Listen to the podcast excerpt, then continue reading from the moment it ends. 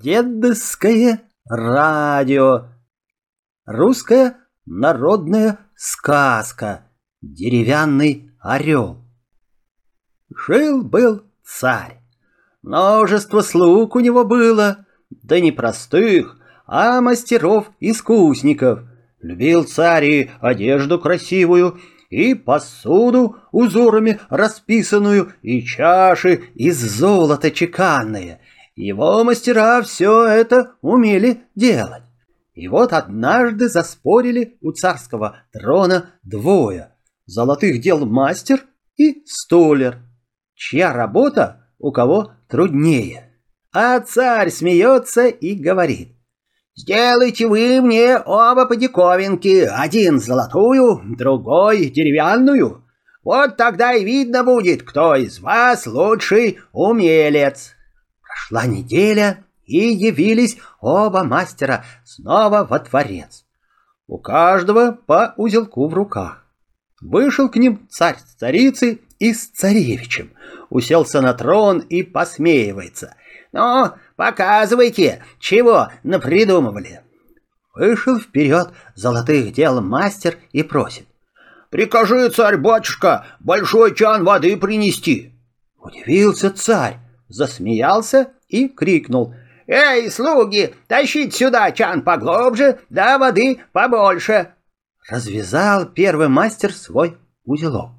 Вынул оттуда утку из золота слитую — и пустил на воду. А утка словно живая, плывет, головкой крутит, крякает, носиком перышки чистит. «Да это не золотая утка, а живая!» — царица кричит. Обиделся мастер. «Какая же она живая! Я ее сам своими руками сделал. Вот разложу ее сейчас на части, да опять соберу по всем винтикам». И вот она и опять поплыла, мастер говорит. Пустил утку на воду, плывет. Молодец, царь говорит. И к столеру обернулся. Теперь ты свою работу показывай. А столер отвечает. Прикажи, ваше величество, самое большое окошко отворить. Эй, слуги, царь кричит. Отворите большое окошко, да пошире. Утка золотая, только по воде плавает, Стулер говорит. А мой орел по воздуху летать может, и всего лишь винтик у него на шее повернуть надо. Вертит Столер винтик, и орел то вправо, то влево поворачивает, то вверх, а то и вниз направляет его хозяин. Ну, чудеса! Вернулся Столер в горницу, Орла у окошка поставил, сам к трону подходит. «Да как же ты исхитрился эдакое чуд придумать?» — расспрашивает царь. Стал столер объяснять ему. И вдруг царица как ахнет, как закричит. «Куда ты? Куда? Ах, ловите! Удержите, остановите нашего молодого царевича!» Царица без памяти валится, Царь на столера кричит, ногами топает. «Это ты нарочно такую штуку придумал, чтобы нашего сына единственного сгубить! Эй, стража, взять его в подземелье его!» Сидит бедный столер в подземелье. Грустно и страшно ему. Царские слова вспоминает. «Если царевич через две недели не вернется, быть тебе повешену!» И кто его знает, куда царевич полетел.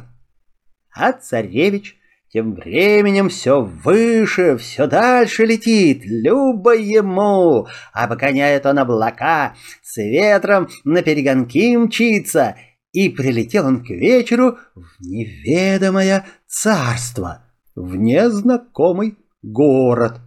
Царевич опустился на краю города возле маленького домика. В дверях на пороге старушка. «Здорово, бабушка!» — царевич говорит. «Я издалека. Нельзя ли у тебя переночевать?» «Ночуй, сынок!» — отвечает бабушка. «Я одна живу. Места много!» Разобрал, развинтил царевич орла своего, завязал в узелок и за бабушкой в доме пошел. Сунул узелок на постель под подушку сам с бабушкой ужинать сел. Стал царевич старушку расспрашивать. Что это за город, да какие здесь люди живут? Да что за башня высокая там вдали виднеется? Старушка и говорит. В этой башне, сынок, заперта царская дочка, красавица. Царь-отец туда ее спрятал, чтобы не видел ее никто, не вздумал на чужую сторону замуж взять. В башню никого пускать не велено. Задумался царевич. Захотелось ему в ту башню пробраться и с царевной знакомство свести. Рано поднялся он утром, сел на своего орла и к башне полетел. Постучал царевич в окошко. Изумилась царевна-затворница. «Отвори!» — царевич просит. Отперла царевна окно, и влетел орел в ее комнату. Сел царевич на лавку и рассказал девушке, кто он и откуда к ней попал. Понравились они с царевной друг другу. И на другой день, и на третий также прилетал царевич тайком от всех к башне. Решили они с царевной пожениться. Но как-то раз подстерегла их злая мамка, которая царевну сторожить должна была, и рассказала обо всем царю-отцу. Света не взвидел царь от ярости. «Да кто такой? Да откуда взялся? Немедля его ко мне привести. Завтра казнить его буду!» И вечером ворвались царские стражники в домик старушки, схватили царевича и бросили его по царскому приказанию в темницу. На утро весь народ на площадь согнали глядеть, как будут казнить дерзкого молодца, который царский указ нарушил. Сам царь с царицей на казнь приехали. Вот и царевичи из темницы ведут. Говорит царевич, царь-государь, выполни, как водится, мою последнюю просьбу. Орился царь, спрашивает. Чего просишь? У меня дома узелок под подушкой остался, говорит царевич. Прикажи его сюда привести. Усмехнулся царь. Только-то невелика просьба. Поскакал гонец за узелком в бабушкин домик. А царевича уже к виселице подвели, на лесенку поставили. Тут гонец с узелком скачет. Подскакал, протянул узелок царевичу. Развернул царевич узелок, Никто и ахнуть не успел, как сложил он все части орла вместе, вспрыгнул на него, да и был таков. Высоко взвился орел над площадью. «Держи его! Держи! Лови!» Царь кричит. «Да разве теперь его поймаешь? Кричи, не кричи!» А царевич уже к окошку башни подлетел. Подхватил он царевну и с ней вместе в родные края помчался. А дома, в подземелье, бедный столер сидит, в окошко день и ночь смотрит, не летит ли царский сын обратно.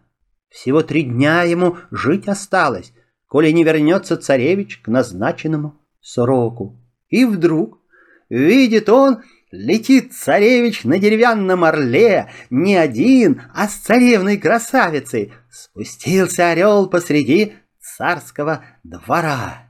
Царевич с царевной родителям в ноги кланяются, прощения просят, что такую тревогу наделали. На радости простили их царь с царицей и пожениться позволили. А столеру царь строго-настрого наказал таких поделок впредь не придумывать. Да, не хватало у царей ума народное мастерство ценить. Зато простые люди-труженики в том царстве мастеров умельцев еще пуще уважать стали. Конец.